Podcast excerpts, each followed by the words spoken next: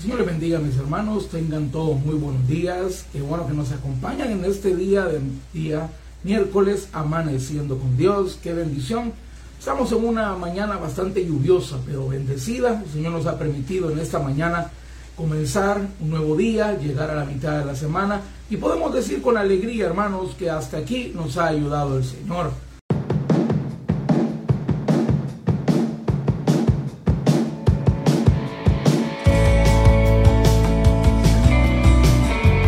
Estás escuchando el podcast del pastor Oscar Flores. Y bueno, hermano, vamos a meditar esta mañana en la bendita palabra del Señor. Y quiero invitarle que me acompañe al Evangelio de Juan, capítulo 11, versículos del 1 al 6. Evangelio de Juan, capítulo 11, versículos del 1 al 6. Acompáñenme en la lectura de la palabra del Señor, en el cual estaremos meditando esta mañana, hermanos, y vamos a hablar sobre las lecciones de la muerte y resurrección de Lázaro. Lecciones de la muerte y resurrección de Lázaro. Vamos a estar hablando de una historia muy conocida, hermanos, de la resurrección de Lázaro. Y vamos a tomar varias lecciones. Si el tiempo lo permite, vamos a poder ver las seis lecciones que he sacado en esta mañana pero si no, pues las que alcancemos a ver, sé que serán de bendición para nuestra vida. Lecciones de la muerte y resurrección de Lázaro. Así que hermano, le invito a que me acompañe a leer el Evangelio de Juan capítulo 11, versículos del 1 al 6. Y lo vamos a leer, hermanos, en el nombre del Padre, del Hijo y del Espíritu Santo. Amén. Dice la bendita palabra de nuestro Dios. Estaba entonces enfermo uno llamado Lázaro, de Betania, de la aldea de María y de Marta, su hermana. María, cuyo hermano Lázaro estaba enfermo, fue la que ungió al Señor con perfume y le enjugó los pies con sus cabellos. Enviaron pues las hermanas para decir a Jesús, Señor, he aquí que el que amas está enfermo. Oyéndolo Jesús dijo, esta enfermedad no es para muerte, sino para la gloria de Dios, para que el Hijo de Dios sea glorificado por ella. Llamaba y amaba Jesús a Marta, a su hermana y a Lázaro. Cuando oyó pues que estaba enfermo, se quedó dos días más en el lugar donde estaba. Vamos a orar. Bendito Padre, bendice la palabra. Te ruego que nos hables al corazón, añádele bendición a tu palabra. Danos un corazón receptivo para que nos hables, Señor, a nuestra vida en esta mañana. Sé tú, Dios mío, tocando nuestros corazones, hablando a nuestra vida a cada uno de nosotros. Permítenos, Señor, tomar esas lecciones, Señor, de la vida y de la muerte y resurrección de Lázaro y aplicarlas a nuestra vida el día de hoy. En tu nombre te lo pedimos, bendito Padre. Amén y amén. Bueno, hermanos, tenemos un texto muy conocido, creo yo, para la mayoría de nosotros, ya sea que lo hayamos leído o seguramente hemos escuchado predicaciones basadas en la muerte y resurrección de Lázaro. Pero hoy vamos a ir despacito, hermanos, viendo cada una de las lecciones que la muerte, la enfermedad, la muerte y la resurrección de Lázaro tienen para nuestra vida cristiana. Tienen muy buenas enseñanzas, hermano, para nuestra vida el día de hoy, para nuestra familia, para cada uno de nosotros, que son aplicables a nuestra vida hoy. Recordemos, hermano, que aunque esto sucedió hace más de dos mil años allá en Israel, hoy en día, hermanos, tiene aplicación a nuestra vida, porque la palabra de Dios es actual, la palabra de Dios es viva y eficaz. Cuando la leemos, hermanos, es palabra viva para nosotros, es para nuestra vida. Por eso, hermanos, el día de hoy vamos a tomar varias lecciones, espero sean en el nombre del Señor, de bendición para nuestra vida. Y la primera lección, hermanos, es que tenemos que entender, hermanos, la vida, la, enfermedad y la muerte y resurrección de Lázaro nos da una lección muy importante a cada uno de nosotros, hermanos y es que aún las personas que adoran y sirven al Señor de corazón pueden sufrir enfermedades y situaciones críticas en sus vidas. Aún las personas que le sirven al Señor, que lo adoran, que le buscan de corazón, pueden sufrir enfermedades, padecer enfermedades o sufrir situaciones críticas en sus vidas. Dice la palabra, hermanos, versículo 1 al 4, estaba entonces enfermo uno llamado Lázaro de Betania, la aldea de María y de Marta, su hermana. María, cuyo hermano Lázaro estaba enfermo, oiga bien, fue la que ungió al Señor con perfume y le enjugó sus pies con sus cabellos. Enviaron pues las hermanas para decirle a Jesús, Señor, he aquí el que amas está enfermo. Podemos ver, hermano, que la familia de Lázaro era una familia muy amada por el Señor. María había ungido los pies del Señor, le había dado lo mejor que ella tenía, ella lo había adorado, la había servido, Hermanos, si Lázaro era una persona amada por el Señor, pero la palabra de Dios nos dice, hermano, que Lázaro estaba enfermo y no estaba solamente enfermo, Lázaro estaba gravemente enfermo. Tan grave era su enfermedad que podemos darnos cuenta que Lázaro murió de esa enfermedad. Hermanos, eso nos debe de hacer recapacitar y reflexionar que aunque nosotros somos cristianos y podemos ser servidores, diáconos, pastores, líderes, podemos ser personas que ganamos almas, podemos ser personas, hermanos, que le servimos al Señor, que amamos al Señor, que adoramos al Señor, pero eso no nos hace exentos, hermanos, de pasar por situaciones críticas, no nos hace exentos, hermanos, de poder enfermarnos y aún hasta morir de una enfermedad. Tenemos que saber, hermanos queridos, que todos nosotros somos propensos a enfermarnos y a pasar por situaciones críticas. El Señor, hermano, lo dejó dicho claramente. En el mundo tendréis aflicción. Hermano, Cristo a usted y a mí no nos ha prometido una vida cristiana sin problemas, sin enfermedades, sin conflictos, sin crisis. El Señor fue claro y nos dijo que vendrían aflicciones.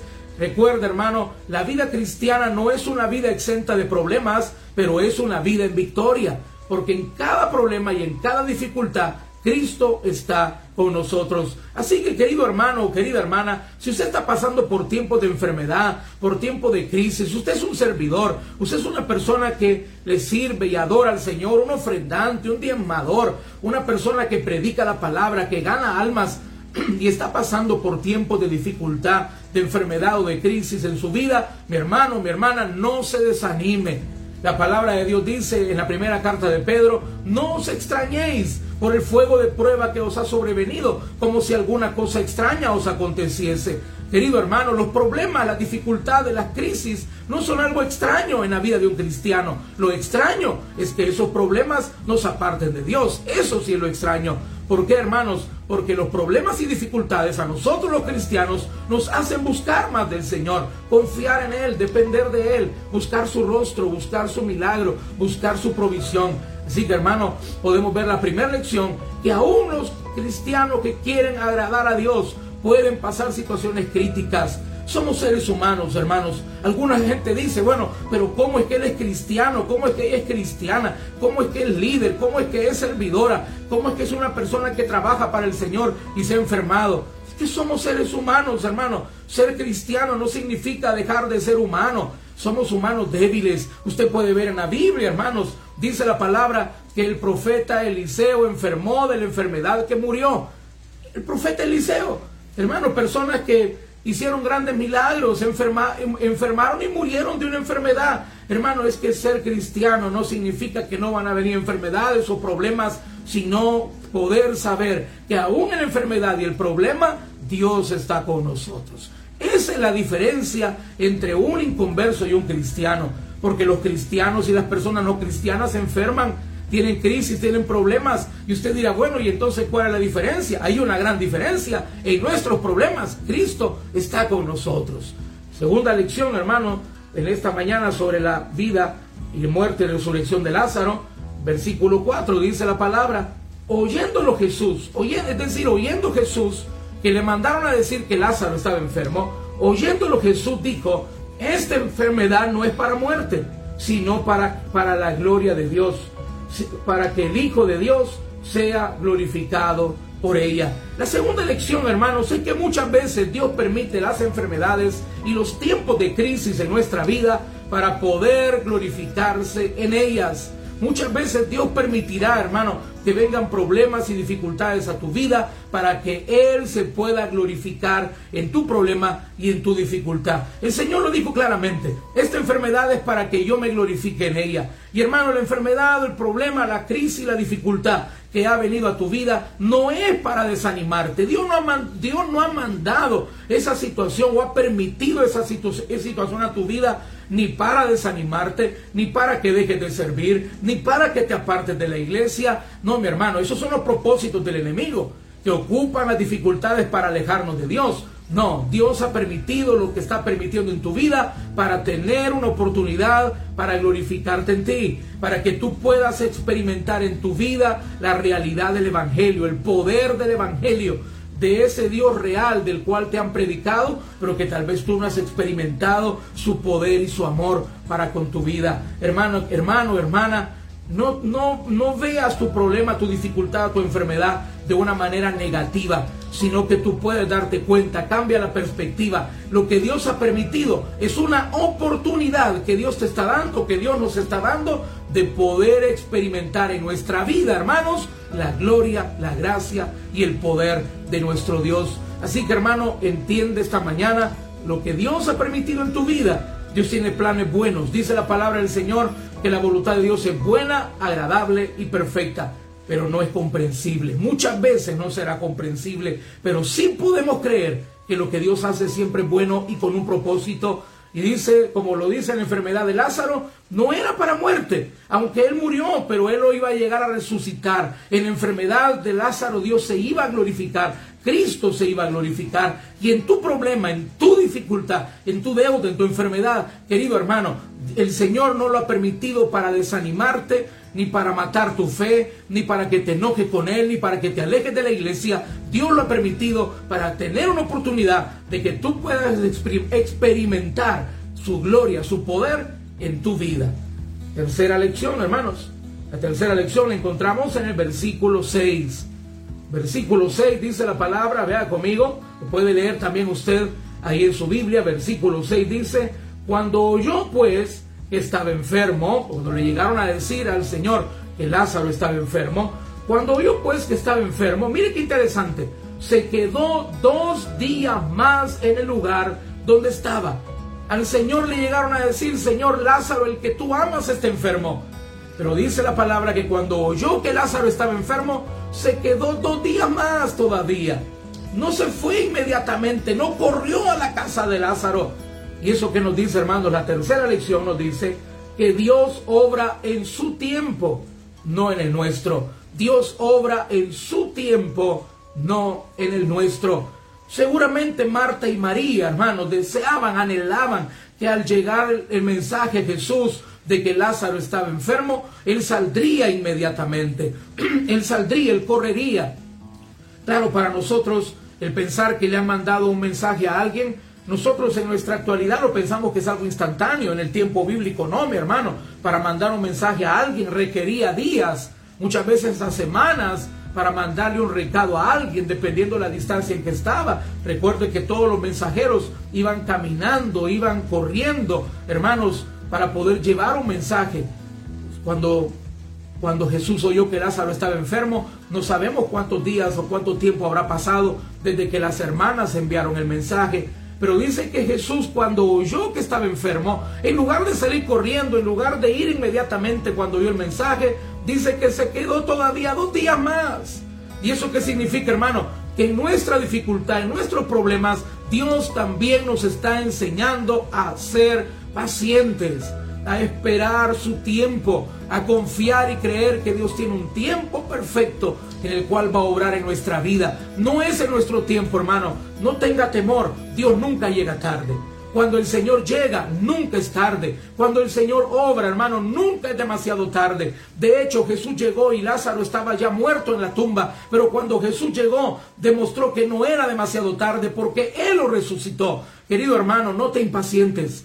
Recuerda, entiende, Dios no va a obrar en el tiempo que tú le quieras imponer. Dios no va a obrar en nuestro tiempo, en nuestro calendario. Dios tiene un tiempo perfecto en el cual Dios sabe que nos va a ayudar a crecer en paciencia, que nos va a ayudar a crecer en fe, que nos va a ayudar a que nosotros aprendamos a depender totalmente de Dios. Querido hermano, si estás esperando una respuesta del Señor, si estás pasando por un tiempo de enfermedad o de crisis en tu vida, esta mañana el Señor te está hablando a ti directamente. No te desesperes, no renuncies, no te apartes, espera en Dios. Porque podemos ver, hermano, que Jesús dice que se quedó dos días más. No llegó inmediatamente. Él se quedó, se tardó. Supuestamente para nosotros Jesús se tardó, pero él, él tenía un plan perfecto. Y en tu problema y en tu vida Dios tiene un plan perfecto también, mi hermano. No te desanimes. Tómate de la mano de Dios, sigue congregándote, sigue sirviéndole, sigue trabajando para su reino, sigue haciendo lo mismo, mantente, hermano querido, mantente en el camino, no te apartes, no hagas locuras, dale tiempo a Dios, ¿Por qué, hermanos? Porque Dios tiene un tiempo perfecto y ese tiempo perfecto nunca es demasiado tarde. Dios va a llegar. Ten por seguro, hermano, que Dios no te ha abandonado. Y la cuarta lección, hermanos, la cuarta lección la podemos encontrar, hermanos, en el Evangelio de Juan capítulo 11, versículos 17 al 19. Evangelio de Juan capítulo 11, versículos 17 al 19. Dice la palabra, perdón, dice la palabra del Señor. Vino pues Jesús, Jesús llegó. Por supuesto Jesús llegó. Hermano, Jesús no es indiferente a tu dolor. Jesús no es indiferente a tu problema. Dice que Jesús llegó. Dos días después él salió, pero dice Jesús llegó. Vino pues Jesús y halló que hacía ya cuatro días que Lázaro estaba en el sepulcro.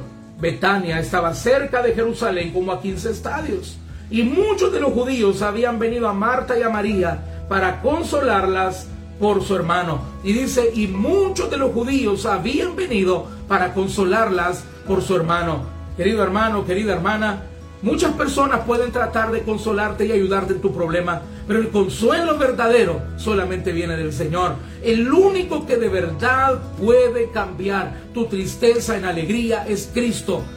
Hermanos, muchas veces nosotros buscamos el consuelo humano. Y es bueno, no hay nada más lindo que un abrazo en los momentos de dolor, el abrazo de un padre, el abrazo de un amigo en tiempos de dolor. Pero hermano querido, tenemos que saber que el consuelo de nosotros mismos, los seres humanos, es un consuelo incompleto. Porque nosotros podemos acompañar en el dolor, pero no podemos quitar el dolor. Los seres humanos, entre amigos, entre hermanos, entre familiares, nos podemos acompañar y abrazar. Y te puedo acompañar en tu dolor y puedo estar contigo en tu momento de dolor. Pero yo no tengo la capacidad de quitar tu dolor. Yo no tengo la capacidad de arreglar tu situación. Pero hermano, qué lindo, qué maravilloso es que dice, y llegó Jesús, y vino Jesús. Hermano, nosotros los seres humanos no podemos quitar tu dolor, ni podemos arreglar tu situación, pero Cristo sí puede, hermano. Y esto es lo lindo que el Señor te quiere recordar esta mañana.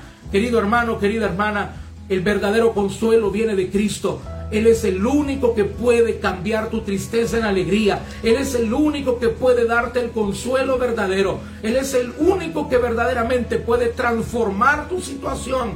Hermano querido, confía en Dios. No busques solamente el consuelo, hermanos, en las cosas terrenales. Muchas personas en los momentos de crisis buscan consuelo equivocado. Buscan el consuelo en un vicio, en una botella de licor, en los brazos de un hombre, en el brazo de una mujer, en una mujer ajena, en el brazo de un hombre ajeno, extraño. Querido hermano, querida hermana, permite que Dios sea que te consuele a ti. Él no es indiferente a tu dolor. Dice la palabra, vino pues Jesús. Dice la palabra del Señor, hermano, que Jesús llegó y hermano, el Señor no, es indiferente a lo que estás viviendo, al dolor que estás padeciendo, a la enfermedad que ha venido a tu vida. Hermano querido, déjate consolar por Dios. Búscalo a Él, acércate a Él. Dice la palabra, acercaos a Dios y Él se acercará a vosotros. Hermanos y hermanas, el verdadero consuelo, aquel que puede quitar el dolor de tu vida y aquel que puede transformar tu situación de, tristeza en alegría, ese alguien es Cristo Jesús. Confía en Él. Pon en Él tu confianza. Deja que el Señor, hermano querido, sane tu corazón que está angustiado, que está afligido hoy. Cuéntale tus aflicciones a Cristo. Cuéntale tu dolor al Señor. Cuéntale tu tristeza a Cristo, porque el único que puede darte verdadero consuelo es nuestro Dios. ¿Por qué? Porque solamente Él puede quitar el dolor de tu corazón y solamente Él puede transformar tu situación de tristeza en alegría. Número, número cuatro, número cinco, la quinta lección que tenemos en esta mañana, hermanos, de la muerte, resurrección de Lázaro. La quinta lección la encontramos, hermanos, en Juan capítulo 11, 21 al 27. Evangelio de Juan capítulo 11, versículos 21 al 27 dice la palabra del Señor. Y Marta dijo a Jesús, Señor, si hubieses estado aquí, mi hermano no habría muerto. Mas también sé ahora que todo lo que pidas a Dios, Dios te lo dará. Jesús le dijo, tu hermano resucitará. Marta le dijo, yo sé que resucitará en la resurrección en el día postrero. Le dijo Jesús, yo soy la resurrección y la vida. El que cree en mí, aunque esté muerto, vivirá. Y todo aquel que vive y cree en mí no morirá eternamente. ¿Crees esto? Le dijo, sí Señor, yo he creído que tú eres el Cristo, el Hijo de Dios, que ha venido al mundo. La quinta lección, hermano, que encontramos en esta preciosa historia es que aún en las situaciones más difíciles y tristes de nuestra vida, tienen un propósito de bendición y salvación de parte de nuestro Dios. Aún las situaciones más críticas y más difíciles de nuestra vida tienen un propósito de bendición y de salvación. Oiga bien, hermano, que esto es lo que más le interesa al Señor en nuestros momentos muchas veces de dolor o de enfermedad, aún de muerte. Un, propósito de salvación. Podemos ver, hermano, que en ese momento de dolor, en ese momento, hermano, de, de tristeza en la vida de Marta, esa Marta que estaba afanada antes, esa Marta que el Señor le dijo, Marta, Marta, afanada y turbada estás en muchas cosas. Esa, esa mujer, el Señor se tomó el tiempo de confrontarla con el Evangelio. Se tomó el tiempo en ese momento de dolor de confrontarla en su fe. Porque mire qué interesante este detalle que la palabra de Dios nos da. Dice que Marta le dijo, Marta le dijo, yo sé que resucitará. Hermano, es que no es lo mismo saberlo que creerlo. Óigalo bien, mi hermano. No es lo mismo saberlo que creerlo. Marta le dijo, yo sé. Sí, todos sabemos que hay un Dios, pero no todos creemos en Él. Hermano, no es lo mismo saber de Dios que creerle a Dios. No es lo mismo saber que hay vida eterna a creer en la vida eterna. Por eso el Señor aprovechó ese momento de dolor y de muerte para confrontar a Marta con su fe, para confrontarla con el Evangelio. Por eso es que Jesús le preguntó directamente, no le preguntó, ¿sabes esto, Marta? No, le dijo, ¿crees esto? ¿Crees esto, Marta? Y ella pudo hacer una confesión de fe. Ella le dijo, sí, Señor, yo he creído que tú eres el Cristo. Yo he creído que tú eres el Hijo de Dios que he venido al mundo. En ese momento, Marta fue salva. Mire qué maravilloso, hermano. En ese momento, en esa confesión de fe, Marta fue salva. Marta recibió la salvación porque Marta era una mujer que conocía la palabra, pero no había creído en el Evangelio. Posiblemente hay muchas personas en tu familia misma, quizás, querido hermano y hermana, que conocen la palabra, conocen el Evangelio, conocen de Cristo, pero no han creído en Cristo. El Señor esta mañana nos hace un llamado a confrontarlos con el Evangelio, a confrontarlos con su fe, a hablar con ellos con toda franqueza y de una manera directa poderles decir como Jesús le dijo, ¿crees esto? ¿Crees en el Evangelio? ¿Crees en Jesús? ¿Crees que Jesús es tu Salvador? Hermano, Dios permite muchas veces Dios permite situaciones difíciles en nuestra vida para poder traer salvación a nuestra familia. Usted se puede dar cuenta, hermano, en los pasillos de los hospitales, aún en los lugares, hermanos, de muerte, donde se está velando a una persona que ha fallecido. Cuando llega y se predica la palabra, muchas personas se salvan y ese es el objetivo del Señor Querido hermano, ese es el objetivo del Señor. Dice la palabra que Él vino a buscar y salvar lo que se había perdido. Pero eso es un llamado para usted y para mí, queridos hermanos, que somos cristianos, que somos hijos de Dios, que conocemos el Evangelio. Es un llamado para predicarle la palabra a nuestra familia y no esperar que llegue un momento de dolor para que puedan creer. No esperar, hermano, que el Señor permita un momento de dolor en nuestra familia para que ellos puedan creer. Predícales la palabra, háblales del Evangelio. Y si no les predicas, por lo menos invítalos a la iglesia, hermano. Llévelos a la iglesia, a su hermano, a su hermana, a su papá, a su mamá, a sus cuñados. Llevemos a la abuela, al abuelo, al tío. Llevémoslos a la iglesia, hermanos, para que puedan ser confrontados con el Evangelio de Cristo Jesús. Pero tú tienes que entender que esto que el Señor está permitiendo en tu familia, si hay personas inconversas en tu familia, el propósito por lo cual Dios está permitiendo eso que ha venido a tu familia hoy, hermano, es para la salvación de tu familia. El Señor tuvo que permitir que Lázaro muriera y después resucitarlo para poder confrontar a Marta con la fe, con el Evangelio, con su salvación. Así que hermanos queridos, entendamos que Dios tiene propósito siempre de bendición, pero por sobre todo, sus propósitos son de salvación. Y para terminar, hermanos, la sexta lección que encontramos, hermanos, en la historia de la muerte y resurrección de Lázaro, la encontramos en Juan 11, 38 al 40.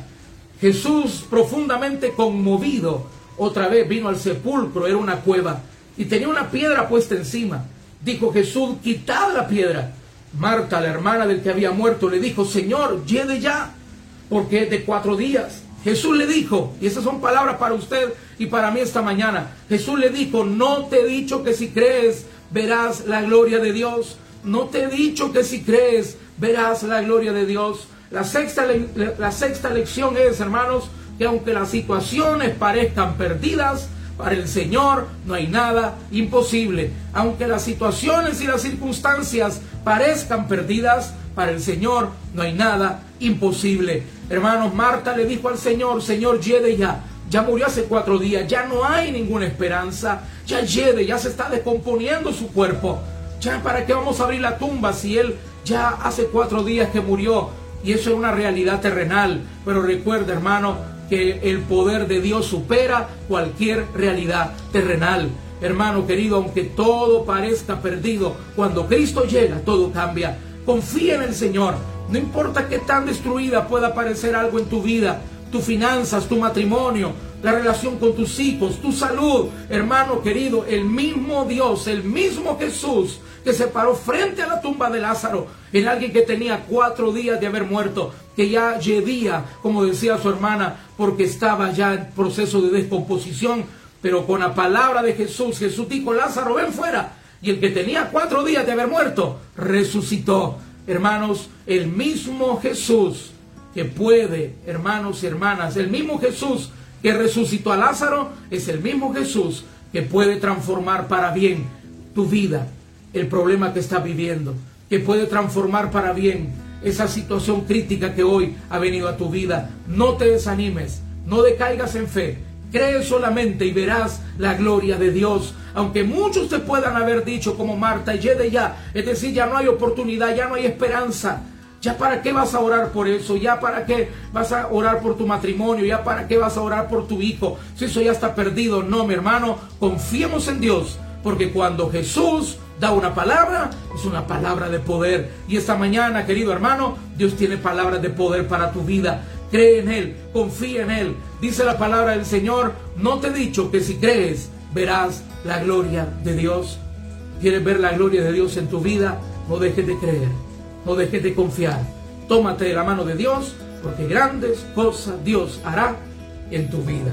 Seis lecciones, hermanos, que el día de hoy hemos podido ver en esta preciosa mañana de día miércoles. Seis lecciones maravillosas que están ahí para nosotros en la historia de la muerte y resurrección de Lázaro. Son lecciones, hermanos, que no solamente tenemos que oírlas, sino que tenemos que creerlas y principalmente vivirlas. Que el Señor les bendiga, mis hermanos. Vamos a orar. Pidamos la bendición del Señor en esta mañana. Bendito Padre, gracias por habernos hablado por medio de tu bendita palabra. Gracias por cada una de estas preciosas lecciones, Señor, que hoy hemos aprendido por medio de tu palabra. Te ruego que nos permita, Señor, no solamente ser oidores, sino también hacedores de tu palabra. Oro por mis hermanos y hermanas que están pasando por tiempos de crisis, de enfermedad, de dificultad, de dolor, para que seas tú, mi Dios, obrando, llegando y transformando, Señor, como lo hiciste en la casa de Marta y María, transformando su dolor en alegría. Te ruego que tú puedas transformar, Señor, todo dolor, toda tristeza, toda preocupación en gozo y alegría. Obra milagros, te ruego, en la vida de tu pueblo, Padre. Y si hay alguien esta mañana que no le ha entregado su vida a Cristo, que a través de, la, de esa plática de Jesús con Marta ha podido entender que no basta solo con conocer el Evangelio, sino que hay que creerlo. Si usted hoy quiere recibir a Cristo, le invito a que lo haga de la siguiente manera haga esta oración de fe. Al igual que Marta, usted tiene que hacer una confesión de su fe. Dígale al Señor de la siguiente manera, Señor Jesús, yo creo, yo he creído que tú eres Dios, yo he creído que tú eres mi Salvador. Señor, te pido perdón por mis pecados. Creo que tú eres el único que me puede perdonar. Señor, creo que tú moriste y resucitaste al tercer día y que estás sentado a la diestra del Padre. Yo lo creo. te pido que escribas hoy mi nombre en el libro de la vida del Cordero y me des la seguridad de la vida eterna. Señor Jesús, gracias por perdonar mis pecados y salvar mi alma el día de hoy. Creo lo que dice tu palabra, que al recibirte yo hoy me convierto en un hijo tuyo. Gracias Señor, en tu nombre te lo pedimos todo, desde ya con acción de gracias, bendito Jesús. Amén y amén. Que el Señor les bendiga, mis hermanos, les envío un abrazo a la distancia. Escuchaste el podcast del pastor Oscar Flores. Si el mensaje te gustó, puedes darle me gusta y compartirlo en todas tus redes sociales. Además, puedes darle clic al botón de seguir para que no te pierdas el siguiente mensaje del podcast del pastor Oscar Flores.